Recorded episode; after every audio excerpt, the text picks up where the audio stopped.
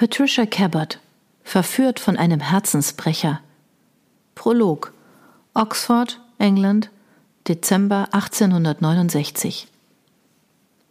Ein praller Vollmond stand über den hohen Universitätsmauern am Himmel und beleuchtete den Weg des jungen Mannes so hell und klar wie eine Gaslaterne.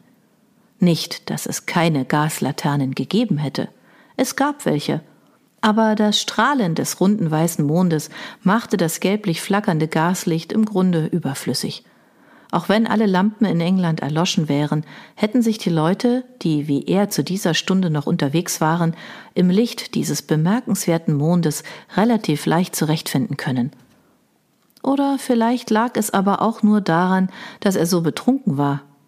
Ja, es war durchaus möglich, dass sich dieser Mond in keiner Weise von irgendeinem anderen Mond unterschied und dass er von all dem Whisky, den er während des Spiels getrunken hatte, noch immer völlig berauscht war und dass der Grund, warum er sich so mühelos in der mitternächtlichen Finsternis bewegen konnte, nichts mit dem Mondschein zu tun hatte, sondern lediglich mit der schlichten Tatsache, dass er diesen Weg schon so oft zuvor gegangen war. Er musste nicht einmal darauf achten, wohin er ging. Seine Füße trugen ihn in die richtige Richtung. Betrunken oder nicht, er war imstande, beim Gehen an andere Dinge zu denken, genau wie sonst, und was ihn vor allem beschäftigte, abgesehen von der Kälte, die beträchtlich war, war die Frage, wie zum Teufel er das Geld auftreiben sollte. Nicht, dass er sich tatsächlich verpflichtet fühlte, es zurückzuzahlen. Die Karten waren gezinkt gewesen, keine Frage. Wie hätte er sonst in so kurzer Zeit so viel verlieren können? Er war ein exzellenter Kartenspieler. Wirklich exzellent. Ah, die Karten waren mit Sicherheit gezinkt gewesen was angesichts Slaters Überzeugung, dass bei dem Spiel alles mit rechten Dingen zugegangen war, recht seltsam erschien. Slater kannte die besten Kartenrunden in der Stadt. Thomas wusste, dass er von Glück reden konnte, zu dieser überhaupt zugelassen worden zu sein. Wenn man bedachte, dass er schließlich nur ein Earl war und noch dazu ein brandneuer. Immerhin, dieser Bursche mit dem Schnurrbart war ein Herzog gewesen. Ein Herzog, verdammt. Allerdings hatte er sich nicht unbedingt wie einer benommen. Schon gar nicht, als Tommy nach einer weiteren verlustreichen Runde behauptet hatte, dass das Spiel getürkt sei. Statt diese Anschuldigung mit einem Lachen abzutun, wie es ein richtiger Herzog vielleicht getan hätte, hatte dieser hier eine Pistole auf ihn gerichtet. Im Ernst, eine Pistole. Tommy hatte von solchen Sachen zwar schon gehört, aber nie damit gerechnet, dass ihm so etwas passieren könnte. Zum Glück war Slater da gewesen. Er hatte den Burschen beruhigt und ihm versichert, dass Tommy es nicht ernst gemeint hätte. Obwohl Tommy es verdammt ernst gemeint hatte. Aber wie Slater ihm später, als sie allein waren, erklärte, konnte man unmöglich einen Mann des Falschspiels bezichtigen, ohne dafür handfeste Beweise zu haben. Und Tommys einziges Argument, dass das Muster auf den Kartenrücken eigenartig aussehe und er noch nie so viel verloren habe, war nicht besonders stichhaltig. Vermutlich konnte er sich glücklich schätzen, mit dem Leben davongekommen zu sein. Dieser Herzog hatte ausgesehen, als wäre es etwas ganz Alltägliches für ihn, einem Mitspieler eine Kugel in den Kopf zu jagen. Obwohl eine Kugel im Kopf möglicherweise dem Problem vorzuziehen war, mit dem sich Tommy nun konfrontiert sah. Die tausend Pfund aufzutreiben, die er brauchte, um seine Spielschulden zu zahlen – seine Bank konnte er selbstredend nicht darum bitten. Das Vermögen, das ihm sein Vater nach seinem Tod vor einem guten Jahr hinterlassen hatte, war bis zu seinem 21. Geburtstag, also noch zwei Jahre, in einem Treuhandfonds angelegt. Er kam an das Geld nicht heran. Aber er konnte es beleihen, das wusste er. Das Problem war, wen er fragen sollte. Nicht die Bank. Man würde nur seine Mutter informieren und sie würde wissen wollen, wofür er das Geld brauchte, und das konnte er ihr unmöglich sagen. Seine Schwester wäre eine Möglichkeit. Sie war bereits volljährig und in diesem Monat in den Besitz ihres Vermögens gekommen. Auch sie würde wissen wollen, wozu er das Geld benötigte, aber sie war leicht zu beschwindeln.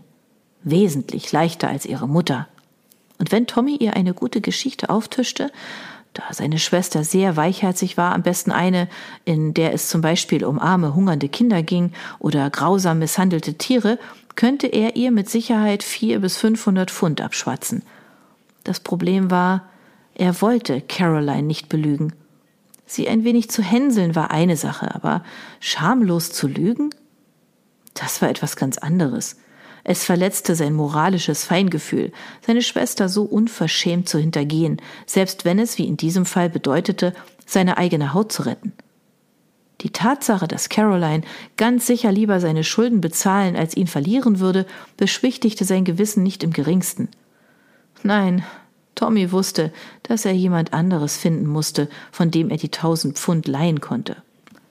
Und während er im Geist die Liste seiner Freunde und Bekannten durchging und sich daran zu erinnern versuchte, ob ihm einer von ihnen einen Gefallen schuldete, trugen ihn seine Füße, die unbeirrt weitergegangen waren, vor das Tor seines Wohnheims und blieben dort stehen. Ohne zu überlegen, was er tat, streckte er eine Hand aus. Er war allerdings keineswegs überrascht, das Tor verschlossen zu finden. Das war es natürlich seit neun Uhr abends, und jetzt war es weit nach Mitternacht. Wieder setzten sich seine Füße wie von selbst in Bewegung, diesmal um ihn am Tor und der hohen Steinmauer vorbeizuführen, hinter denen die Unterkünfte lagen, die er mit ungefähr 200 Kommilitonen teilte. Tommy, der noch immer die Liste mit Freunden durchging, dachte nicht einmal darüber nach, was er gerade tat, denn das war in den letzten Monaten zu einer Art Gewohnheit geworden.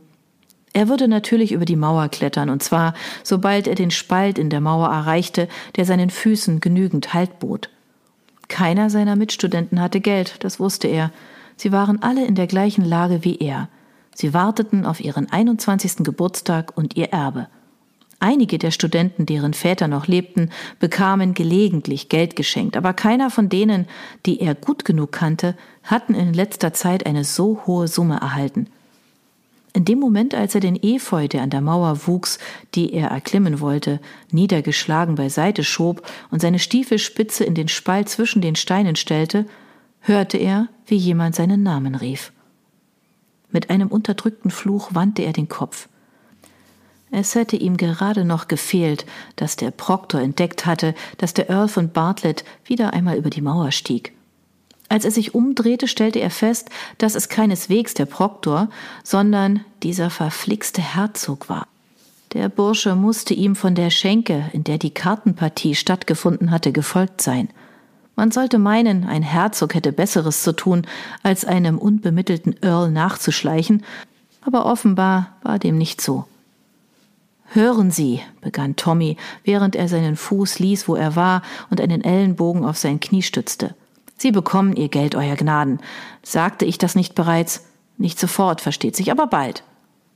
Es geht nicht um das Geld, erwiderte der Herzog. Er sah wirklich nicht unbedingt nach einem Herzog aus. Würde ein Herzog seinen Schnurrbart tatsächlich so aufzwirbeln? Und war diese Weste, wenn auch aus Samt, nicht eine Spur, nun ja, zu bunt? Es geht darum, wie Sie mich genannt haben, erklärte der Herzog, und erst jetzt entdeckte Tommy, dass er etwas in der Hand hielt.